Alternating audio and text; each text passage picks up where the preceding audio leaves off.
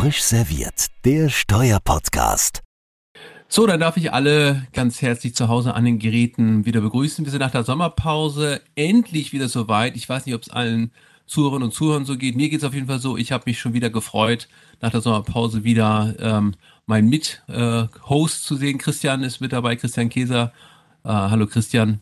Hallo Arne.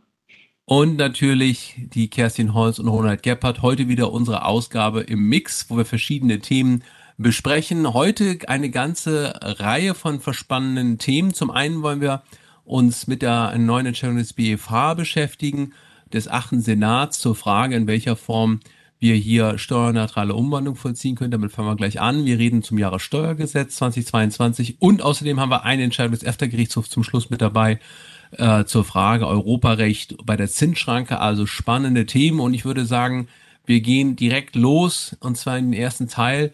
Der Ronald hat sich heute freiwillig gemeldet, er wollte gerne anfangen, gucke ich ihn gerade an, da schmunzelt er so ein bisschen und von daher, Ronald, warum fängst du nicht an damit? Ja, das mache ich gerne, Arne. Äh, herzlich willkommen. Also es gibt wieder, wieder eine neue Entscheidung, muss man sagen, des achten Senats, die sich so ein bisschen einreiht in die Entscheidungen, die wir so in den letzten äh, Monaten und Jahren gesehen haben. Oberthema ist wieder die Vergleichbarkeit von ausländischen Umwandlungen mit deutschen, mit deutschen Umwandlungen. Es gibt da ja diverse Rechtsprechungen vom ersten und auch äh, insbesondere jetzt hier vom achten Senat. Beim achten Senat geht es ja dann immer um Einkommensteuerrecht, also 20 Absatz 4a EStG und die Frage, ob wir sozusagen in die Steuerneutralität der Umwandlung für Zwecke des 20 Absatz 4a reinkommen. Der achte Senat war da ja in der Vergangenheit, muss man sagen, großzügig, also auch wahrscheinlich so, sogar zu Recht großzügig und hat dort äh, die Vergleichbarkeit auch bei zum Beispiel fehlender Gesamtrechtsnachfolge bejaht. Die Verwaltung hatte das auch in, den, äh, in die Überarbeitung des Abgeltungssteuererlasses dann übernommen. Glaube, Randziffer 115 war das da im Abgeltungssteuererlass, ist das dann auch entsprechend übernommen worden, also auch zur Anwendung freigegeben. Ähm, für das Umwandlungssteuergesetz hat das BMF dem, dem gegenüber gesagt, da ist das nicht anzuwenden. Da gibt es auch ein separates, sehr, sehr kurzes BMF-Schreiben, aber immerhin steht da drin, das ist nicht zu übertragen. Und jetzt ähm, nochmal ein, ein neuer, neues Urteil, und zwar zu einer US-amerikanischen Verschmelzung. Und die Besonderheit dort war eben, es gab eine ziemlich exorbitante Zuzahlung im Rahmen der Verschmelzung, nämlich 250 Prozent des entsprechenden Aktienwerts, um, um den es da ging. Und da war natürlich die Frage, ist das denn mit deutschen äh, Grundsätzen vereinbar, da so hohe Zuzahlungen zu leisten? Und da sagt der BFH und verweist auf, aufs Umwandlungsrecht, wo ja so zehn Prozent Zuzahlungen irgendwie zugelassen werden, sagt, das ist dann wohl nicht mehr vergleichbar mit so hohen Zuzahlungen. Ähm, und zitiert da auch äh, ähm, Aufsätze oder, oder Rechtsprechungen beziehungsweise Kommentare, wo drin steht, wenn eben diese Zuzahlung faktisch das Gepräge der Umwandlung gibt, dann ist das eben keine der deutschen, einer deutschen Umwandlung vergleichbare Umwandlung mehr. Ähm, aber es, Arne, und das ist, glaube ich, der Anlass, warum wir hier so ein bisschen auch in, wieder darüber reden, ist ja, es gibt einen Absatz, wo der BFH relativ deutlich sagt, wenn diese Umwandlungen eben nicht unter 13 oder 21 fallen würden, das, darauf wird ja auch im 20 Absatz 4a verwiesen, ähm, oder auch um, unter den 1 Umwandlungssteuergesetz fallen, dann sagt der BFH, ja, dann fallen die halt auch nicht unter 20.4a. Und Arne, man fragt sich ja so ein bisschen, ist das jetzt die Rolle rückwärts oder ist diese Aussage dem konkreten Fall geschuldet, der relativ deutlich nicht unter das deutsche Recht gefallen wäre? Ja, ja, das ist in der Tat so ein bisschen die, die Frage, Ronald. Ähm, also vielleicht nochmal für alle zu Hause an den, an den äh, Geräten. Äh, die Frage kommt ja daher, weil wir einerseits den ersten Senat haben mit seiner Rechtsprechung zur Beurteilung ausländischer Umwandlung, die ja vielleicht an der einen oder anderen Stelle vielleicht so ein bisschen ja, kritischer oder enger ist im Vergleich zum achten Senat. Der achte Senat hatte eine Reihe von verschiedenen Entscheidungen, ja auch bei ausländischen Umwandlungsvorgängen, die so tauschähnlichen Charakter haben. Äh, ich sag mal, für die Anwendung des 204a eine sehr großzügige Sichtweise angewendet und fragt man sich ja, wie kann das eigentlich sein, die verschiedenen Senate, dass die da verschiedene sag mal, äh, ja, Großzügigkeit da walten lassen. Das Stichwort ist natürlich normspezifische Auslegung, dass es da gilt. Ne? Und beim 24a eine Norm, die also auch als Haftungsnorm für die, äh, vor allem für die Banken natürlich äh, auch äh, dient. Da ist es vielleicht auch gerecht, dass man da etwas großzügiger mit dabei ist. Und dann ist natürlich jetzt hier schon die Frage, wenn plötzlich der achte Senat anfängt, dieser neueren Entscheidung, vielleicht das Aktenzeichen 8, eher 44 aus 18, glaube ich, war es, Ronald, ne? Hat man, glaube ich, noch gar nicht gesagt. Wenn da jetzt plötzlich diese eine Passage herauskommt und das herausstellt, es muss eigentlich auch die Wohnungssteuergesetz unterfallen, ist es jetzt so, dass der achte Senat plötzlich dem ersten Senat sich da anschließt und auch versucht, ähnlich äh, ja kritisch das dazu betrachten. Die Frage ist im Raum. Allerdings würde ich immer noch sagen, du hast es auch angedeutet, Ronald, der Fall war insofern wirklich besonders, weil im Folge dieses Tausch in die Vorgangs, da war es also so, es wurden, hat das ja auch gesagt, es wurden Anteile weggegeben, es gab Anteile auch dazu, und zwar alles wohl auch durch registerrichtlichen Beschluss.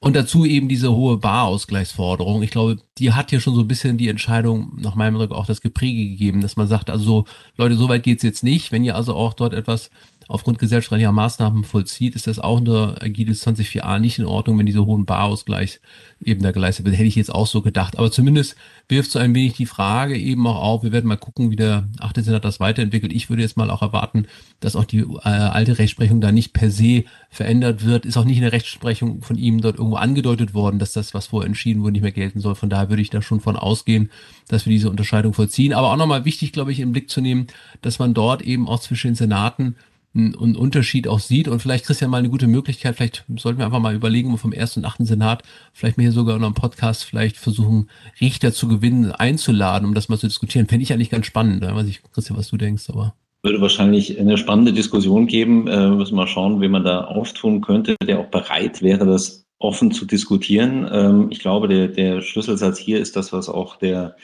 ähm, Ronald äh, erwähnt hat, das Gepräge und bei, bei 250 Prozent, also 25 mal mehr als dem, was äh, nach, nach deutscher Perspektive okay gewesen wäre, ist das mit dem Gepräge ja ziemlich deutlich. Es ist schade, dass es nicht 15 Prozent war, ja, ähm, oder 45 Prozent, ja, ähm, oder das ist natürlich die Frage, wann ist man beim Gepräge, ja, also da kann man sich jetzt verschiedene ähm, äh, mathematische Modelle äh, ausdenken. Also entweder weniger als das Doppelte von dem, was gesetzlich vorgesehen ist, dann hätte es bis 19 irgendwie sein müssen, oder äh, weniger als die Hälfte des Gesamtwertes. Ähm, also schade, aber bei 250 Prozent ist man ganz, ganz klar eben in, in, äh, im Weltraum eigentlich mit der Zuzahlung. Ähm, und äh, insofern passt das nicht. Ich, ich hätte jetzt auch aus der Entscheidung nicht schließen wollen, dass das eine Rolle rückwärts ist vom achten Senat äh, und der jetzt im Gleichschritt auf einmal mit dem ersten Senat sich bewegen möchte. Aber ich glaube, der Hinweis, den du gegeben hast, nicht nur darauf, dass es schick wäre, das ganze Thema Vergleichbarkeit mal im, im Konzert der beiden Senate zu beleuchten, sondern dass für die Hörer relevant ist bei der Vergleichbarkeit im, im Bereich Körperschaftssteuerrecht, ja, egal ob man das jetzt fürs ASDG braucht oder für, für sonstige Normen, da äh, ist man gut daran äh, oder tut man gut daran, 100 präzise hinzugehen und alle Details einzeln durchzukaspern und zu prüfen und die, die maximal mögliche Vergleichbarkeit mal vorauszusetzen. Äh, denn der erste Senat ist da alles andere als großzügig. Das ist so momentan, in der Tat. Also spannend, spannende Entscheidung. Vielen Dank, Roder, für die kurze Einführung. Und ja, auch ansonsten haben wir bei der Gesetzgebungsseite eine, einige Entwicklungen da, äh, dabei. Jahressteuergesetz 2022, ich habe es in der Anmoderation schon gesagt, Kerstin, da haben wir jetzt also einige Vorschläge auf dem Tisch liegen, die durchaus bemerkenswert sind. Genau, es liegt nämlich ein Referentenentwurf vor seit Ende Juli, 28. Juli. Es ist eventuell geplant, dass das Mitte September im Kabinett beraten wird. Dann hätten wir auch einen Regierungsentwurf, aber bisher eben auf äh, Basis eines Referentenentwurfs. Wie das so ein Jahressteuergesetz immer mit sich bringt, sind das viele einzelne Regelungen, querbeet, also Umsatzsteuerrecht, AO, ähm, Bewertungsrecht. Wir haben uns natürlich mal ein paar Vorschriften aus dem Einkommensteuerrecht angeschaut. Auch da gibt es viele Einzelregelungen, auf die wir jetzt im Einzelnen nicht eingehen, so Erhöhung des Sparerpauschbetrages oder punktuelle Änderungen bei der Rentenbesteuerung, das ist da alles zu finden. Ähm, zwei Punkte, die vielleicht erwähnenswert sind und den zweiten hebe ich mir für später auf, weil das ein Thema ist, das wir schon hier hatten. Das wäre dann ein Update sozusagen zu den Registerfällen. Aber vielleicht erstmal vorab ein paar Worte zur Gebäude-AFA. Da gibt es nämlich Änderungen und zwar eine gute und eine schlechte Nachricht. Ich fange mal mit der guten an. Es geht um den AFA-Satz für Gebäude. Paragraph 7 sieht da ja zwei verschiedene Kategorien vor. Einmal Gebäude, die zum Betriebsvermögen gehören und nicht Wohnzwecken dienen. Da haben wir schon bisher einen AFA-Satz von drei Prozent.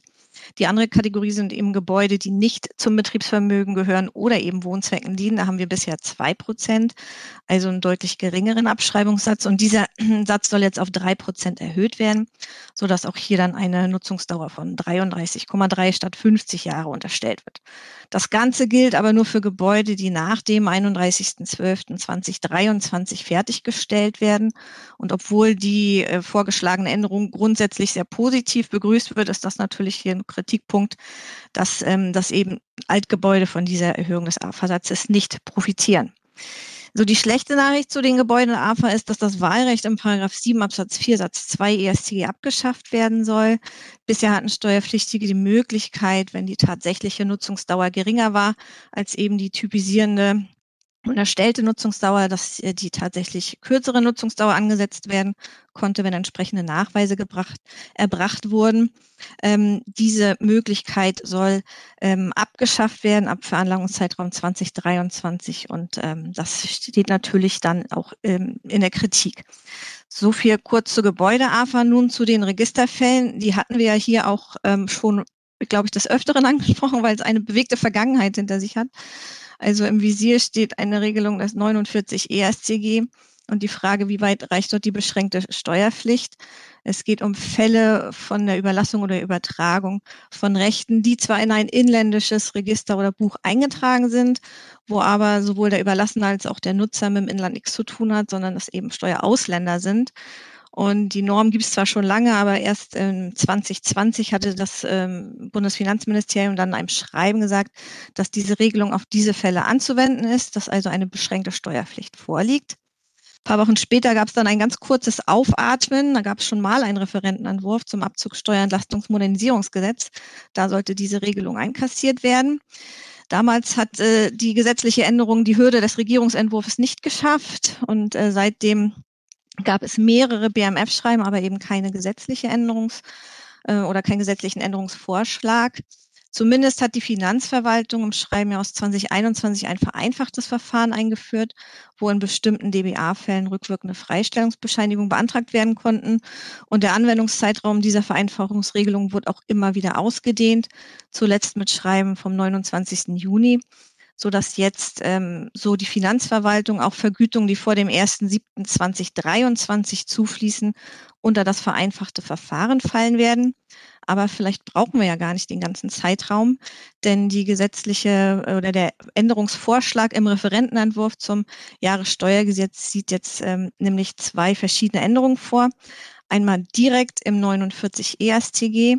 Der Anwendungsbereich dieser Regelung soll eingeschränkt werden zum einen für Vergütungen, die bis zum 31.12.2022 zufließen und dann auch nur anwendbar sein auf Sachverhalte zwischen nahestehenden Personen im, im Sinne des 1 Absatz 2 ASTG, so dass künftig dann nur die Registrierung äh, dieses Rechtes in einem inländischen Register eben nicht mehr ausreicht. Aber das, die Änderung im 49 EStG ist nicht alles. Äh, auch im Steueroasenabwehrgesetz ähm, ist eine Änderung vorgesehen.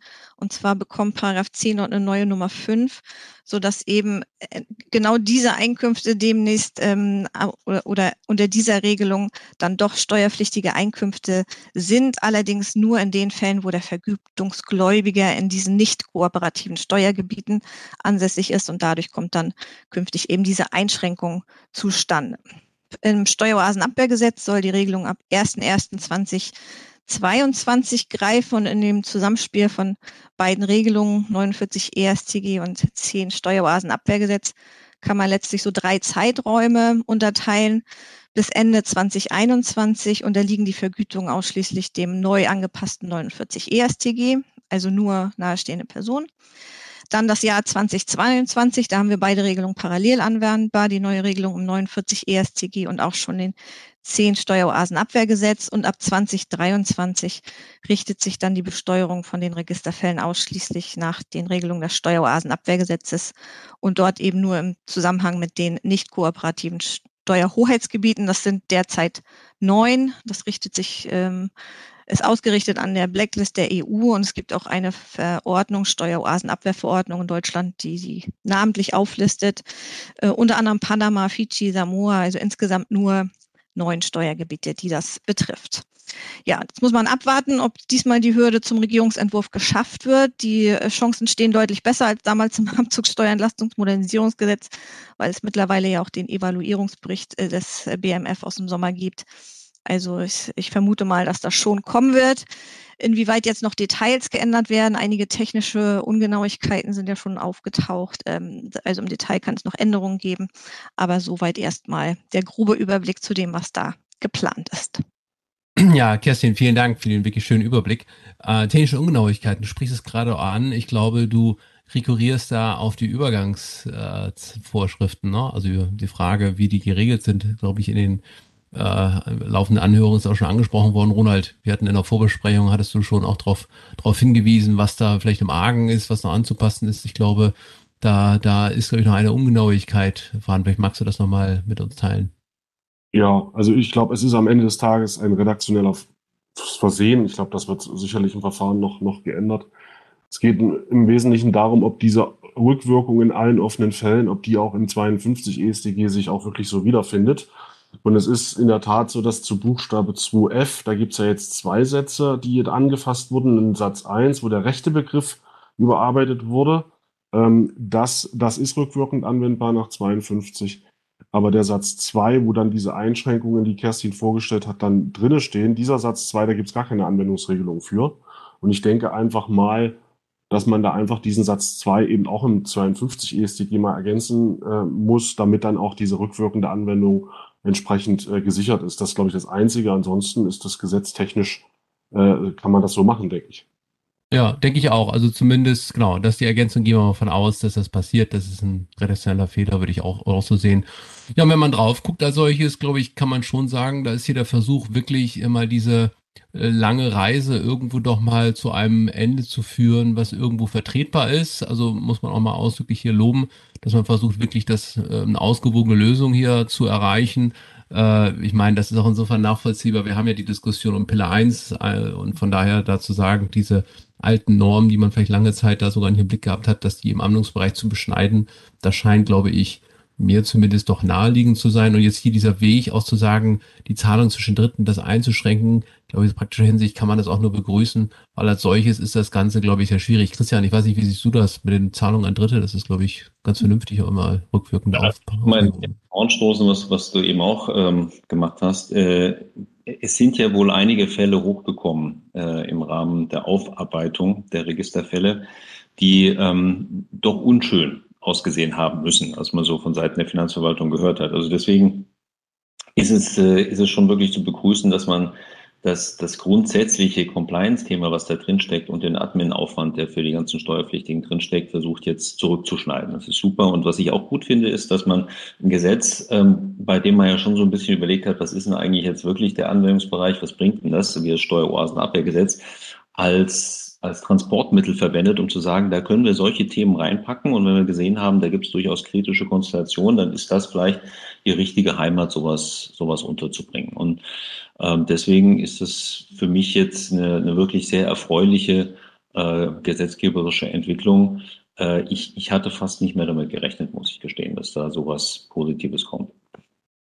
Genau, also von daher schauen wir mal, wie die Diskussion weitergehen wird. Also zukünftig dann sozusagen nur noch für die Fälle Steueroasenabwehrgesetz ist die Regelung zu beachten. Rückwirkungen haben wir dann dieses, ich sag mal, Compliance-Monster, kann man es vielleicht ja doch nennen, mit der sich die Praxis beschäftigt hat, hätte man das dann sozusagen gelöst und für eine Übergangszeit sozusagen für die Konzernefälle das noch zu beachten. Das ist also der Vorschlag und wir sind ganz gespannt, ob das Ganze von der Gesetzgebung dann auch positiv im Prozess das äh, durchläuft und werden das natürlich weiter beobachten und hier darüber berichten. Gut, last but not least, wie man so sagt, haben wir noch etwas mitgebracht und zwar jüngste Entscheidung des EFTA-Gerichtshofs vom 1. Juni 2022. Die würde ich kurz vorstellen, die Entscheidung. Und zwar geht es um den Fall äh, Aktenzeichen E äh, äh, Querstrich 3 aus 21 PAA Group Europe AS. Das ist ein norwegisches Verfahren Und da geht es um eine ganz spannende Entscheidung, wie ich finde. Und öfter Gerichtshof übersieht man ja doch mal leicht. Und deswegen wollten wir das hier mal so aus der Ecke vielleicht der vergessenen Fälle mal herausholen. Da ging es um einen Fall, um eine Regelung, eine Zinsabzugsschrankenregelung, die sehr mit unserer Zinsschranke vergleichbar ist. Die ist eigentlich fast eins zu eins übernommen, hat man den Eindruck, in den Ausgestaltungen. Und jetzt ist die Besonderheit gewesen, dass die nach norwegischem Recht auch die Möglichkeit besteht, eine Gruppenbesteuerung zu machen, so Group Contribution, wie das in den skandinavischen Ländern so sich nennt, also wo man dann per Antrag im Grunde genommen ähm, Ausgleichszahlungen leistet und diese Ausgleichszahlungen dazu führen, dass Gewinne und Verluste saldiert werden können, also die sogenannte Group Contribution System. Und jetzt ist die Besonderheit im norwegischen Recht, dass wenn ich in so einem Group Contribution System mich befinde, dann also auch die Zinsschranke, die norwegische, nicht greift. Kommt das alles furchtbar bekannt vor, ist bei uns im deutschen Organschaftssystem natürlich ganz genauso geregelt. Und jetzt kommt der, der entscheidende Punkt, nämlich der Kläger oder die Klägerin hatte sich jetzt dagegen gewendet, dass die Zinsschrankregelung angewendet wird, weil im grenzüberschreitenden Kontext, Entschuldigung, weil im innerstaatlichen Kontext im Falle einer entsprechende Group Contribution eben die Regelung nicht zu Ende gekommen wäre. Und jetzt kommt's, im grenzüberschreitenden Kontext geht es natürlich nicht, eine Group Contribution äh, zu vollziehen. Nach norwegischem Recht ist auch übrigens früher schon so entschieden worden vom EuGH, dass diese Group Contribution Systeme nicht über die Grenze laufen. Und jetzt sieht man in dieser fehlenden Möglichkeit der Group Contribution Abschlusses in Verbindung mit den Regelungen zur Zinsschranke eine Diskriminierung, weil ich ja faktisch nur im innerstaatlichen Kontext die Zinsschranke außer Kraft setzen kann. Also man könnte vielleicht auch sogar sagen, das ist so eine Art mittelbare Diskriminierung, die daraus folgt, dass sich eine Organschaft nicht über die Grenze vollziehen kann. Und jetzt kommt das Spannende. Der EFTA-Gerichtshof beschäftigt sich mit der Entscheidung und kommt nach verschiedenen Abwägungen dazu, dass das Ganze unzulässig ist. Er kommt also hier dazu, dass also anders als in anderen Konstellationen es nicht um die Verteilung des Aufkommens von Besteuerungshoheiten geht. Warum? Andere Fälle haben wir immer äh, gesagt, die Wahrung der Aufteilung der Besteuerungsrechte ist ein Rechtfertigungsgrund. Da ging es aber um die Frage, wo welche Einnahmen anfallen. Hier kommt er dazu, das geht ja nur um die Frage, welche Zinsen abzugsfähig sind. Da geht es ja nicht um die Aufteilung der Besteuerungsbefugnisse, so der EFTA-Gerichtshof. Und außerdem äh, prüft er natürlich die Frage des Missbrauchs, kommt aber auch kurz dann dazu, klassische Prüfungsweise, dass das hier auch nicht einschlägig ist. Und jetzt kommt der Hammer, das Ganze verstößt also so gegen die äh, Grundfreiheiten hier entsprechend ähm, äh, ähm, auch im Verhältnis zu Norwegen natürlich auch zu beachten infolge des ähm, EWR-Abkommens. Also hier von daher eine sagen wir mal, ganz spannende Entscheidung. Ähm, zur Frage Kohärenz finden sich keine Ausführungen weiter. Der EFTA-Gerichtshof Entscheidung des EuGH eine Rechtssache äh, Lexil auch mit hoch, eine Entscheidung, Lexil, Entschuldigung, Lexil ist die Entscheidung, äh, äh, auch die eine ähnliche Richtung auch gedeutet hat. Und das hat natürlich jetzt auch für den deutschen Rechtskreis lädt es zumindest zum Nachdenken ein, weil bei uns ist das natürlich relativ vergleichbar. Wir haben ja eine Besonderheit natürlich, dass bei uns wir auch über die Grenze regelmäßig keine Organschaft abschließen können, weil es am EAV auch mangelt. Aber das Besondere ist jetzt, und das will ich nochmal betonen, in dieser Rechtssache war es eben so, dass auch gar kein Group Contribution auch vollzogen wurde. Da gab es also keine Zahlung über die Grenze. Die haben also auch nicht das Äquivalent zur deutschen Organschaft, diese Group Contribution auch gar nicht gelebt. Das stand gar nicht in Rede. Und allein der Umstand, dass ich sozusagen im grenzüberschreitenden Kontext diese Group Contribution hätte abschließen können, reichte aus, um die Diskriminierung zu vollziehen. Und wenn ich das jetzt auf den rechten Kreis Deutschland übertragen würde und man sagen würde, das stimmt, würde man also auch im deutschen Rechtskreis die Frage aufwerfen, ist der Umstand, dass die Organschaft nur aufs Inland beschränkt ist und nicht über die Grenze schon ausreichend, um hier einen Verstoß der Zinsschrankregelung zu konstituieren? Das ist sicherlich eine spannende Beobachtung und man wird so ein bisschen sicherlich weiter verfolgen wollen, wie das weitergeht. Ich meine, Ronald, wir hatten auch intern diskutiert, man kann die Diskussion aufmachen. Jetzt wird man vielleicht zukünftig auch in solchen Konstellationen mal überlegen, ob man das gerichtlich überprüfen äh, wird wollen. Auf jeden Fall ist es mal bemerkenswert, ähm, dass jetzt hier der EFTA-Gerichtshof, der also sehr unionsrechtsfreundlich unterwegs ist, nicht wahr? Ja, das würde ich ganz genauso sehen. Und das Spannende an dem Urteil ist ja letzten Endes, dass ja hier sozusagen ich will jetzt nicht sagen, Nebeneffekte von Organschaftsregimen im, im Streit stehen. Ne? Es gab ja schon dieses äh, EuGH-Urteil AOI zu dieser finnischen Konzernbeitragsregelung, wo der EuGH gesagt, grenzüberschreitende Group Contributions, die muss man nicht anerkennen. Das hat ja der EuGH schon entschieden in AOI. Jetzt geht es ja aber nicht um diese, wie du schon richtigerweise gesagt hast, um die Group Contribution als solche, sondern um sozusagen das Zusammenwirken eines Gruppenbesteuerungsregimes mit einer Zinsabzugsbeschränkung. Und da ist eben die spannende Frage, ob das nicht sozusagen im Zusammenspiel doch wiederum europarechtlich problematisch sein kann, auch wenn isoliert betrachtet diese Group Contribution über die Grenze nicht zulässig sein muss.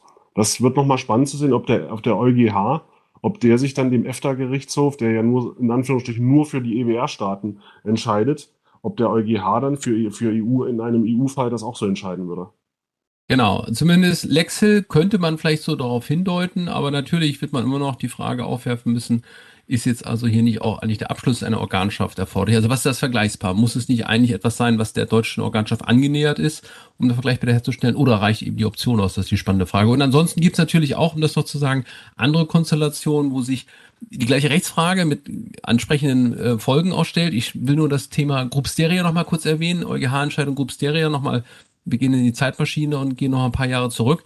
Das war in Frankreich eine Entscheidung, da ging es um die Frage, inwieweit Dividenden von ausländischen Tochtergesellschaften einer vergleichbaren 5% Besteuerung unterliegen, wie wir die auch bei uns in, in Deutschland kennen. Und da hatte der EuGH damals entschieden, dass das nicht der Fall sein äh, wäre, weil eben bei solchen inländischen Organgruppen oder Konzerngruppen durch ein entsprechendes Kreuz in der Steuererklärung diese Dividenden eben steuerfrei gestellt waren. Das war nach französischem Recht eben möglich, da konnte man nur so ein Kreuzchen eben dann setzen und dann haben wir Dividenden eben entsprechend steuerbefreit. Und das haben dann also damals auch entsprechend alle Unternehmensgruppen eben auch äh, natürlich in Anspruch genommen, überall Kreuze schön gesetzt. Und dann kam es natürlich, wie es kommen musste, dann hat man das französische Recht angepasst, sodass jetzt auch solche internen Gruppenausschüttungen äh, in der Gruppe dann quasi äh, immer diese Dividendenbesteuerung nach sich ziehen. Aber ich glaube, das wäre noch eine weitere Frage. Christian, ich weiß nicht, bei euch müsste man jetzt auch nicht zukünftig die Frage stellen, ob man nicht zukünftig dann hier also jetzt vor diesem Hintergrund auch überlegen muss, die 5% einzuklagen oder wie, wie, wie seht ihr das? Seid ihr jetzt schon so weit? Das ist natürlich sehr proaktiv, gebe ich jetzt zu. Ne? Also in der Breite sieht man das noch nicht, aber wie ist da deine Einschätzung zu dieser Entscheidung? Ne? Ja, die 5% sind natürlich ein erheblicher Belastungsfaktor. Ähm, ist ja kein Geheimnis, dass, äh, dass mein Haus äh, den ganz überwiegenden Teil des Ergebnisses nicht in, in Deutschland erwirtschaftet, sondern im Ausland. Und dadurch, dass wir eine hohe Dividendenquote haben, ähm, und äh, jährlich auch versuchen, mehr an Dividende auszuschütten, müssen wir eben die Ergebnisse aus dem Ausland einsammeln, sprich ähm, Dividenden hochschütten und äh, dann machen halt bei einem Ausschüttungsvolumen von drei Milliarden ähm, sind fünf Prozent steuerpflichtig durchaus was, wo man eine Weile für stricken muss. Ja, also das heißt, wenn es da Opportunitäten gibt an der Ecke und man, man gute Chancen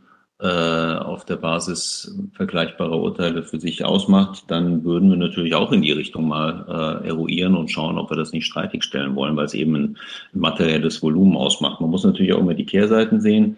Ähm, Zinsschranke war vorhin angesprochen, ist für uns noch, noch kein Thema. Auf der anderen Seite mit ähm, dann doch langsam steigenden Zinsen ähm, kann sich das natürlich für einige Konzerne verschieben und durchaus auch ein Problempunkt werden. Ähm, die Frage, ist der ERV ein äh, Differenzierungskriterium, äh, weil eben der Abschluss gesellschaftsrechtlich mit ausländischen Tochtergesellschaften nicht möglich oder zumindest Schwierigkeiten bereitet. Äh, das ist ein Punkt, ähm, den, den, den würde ich selber gar nie wirklich betonen wollen, weil das aus meiner Sicht eine einer der Gründe ist, warum wir den ERV niemals loswerden. Weil die Finanzverwaltung sich hinter dem ERV versteckt, so ein bisschen als, als dem Differenzierungskriterium ähm, und, und Rettungsanker.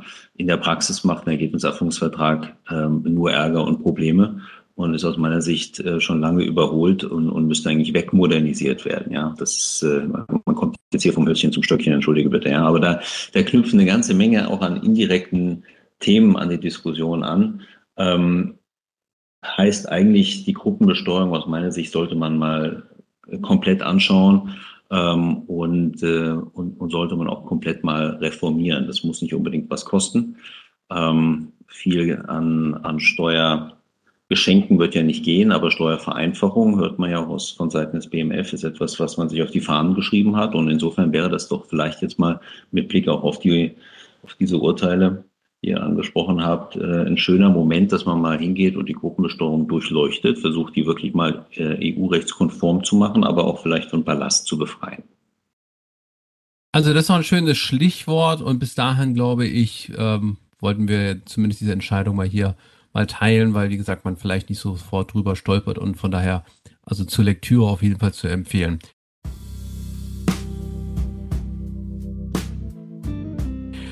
So, dann sind wir schon wieder eine halbe Stunde durch. Nach der Sommerpause geht's wieder los. Ähm, schön, dass wieder alle mit dabei sind. Wir haben wieder viele neue Ausgaben geplant und freue mich schon jetzt auf die nächsten, auch Interviews insbesondere, Mal gucken, wir wollen schauen, ob wir vielleicht der IFA-Kongress, der ja auch demnächst ansteht, vielleicht so ein paar ein, zwei Sonderausgaben noch äh, hinbekommen. Wir sind schon über gucken, ob wir dann noch Ansprechpartnerinnen und Partner gewinnen. Ansonsten vielen Dank für die Teilnahme, vielen Dank fürs Reinhören. Wenn man noch nicht abonniert hat, gerne auch auf den Knopf drücken, dann kriegt man zukünftig immer eine Push-Mail über alle neuen Entwicklungen. Wir werden weiterhin hier über den Kanal sozusagen senden und freuen uns über alle, die mit da zuhören. Vorschläge jederzeit gerne gesehen, auch irgendwelche, äh, ja, Lob, Kritik, alles mögliche sonst auch, nehmen wir auch immer entgegen. Und äh, ja, ansonsten sage ich für alle drei vielen Dank für die fürs Reinhören und bis bald.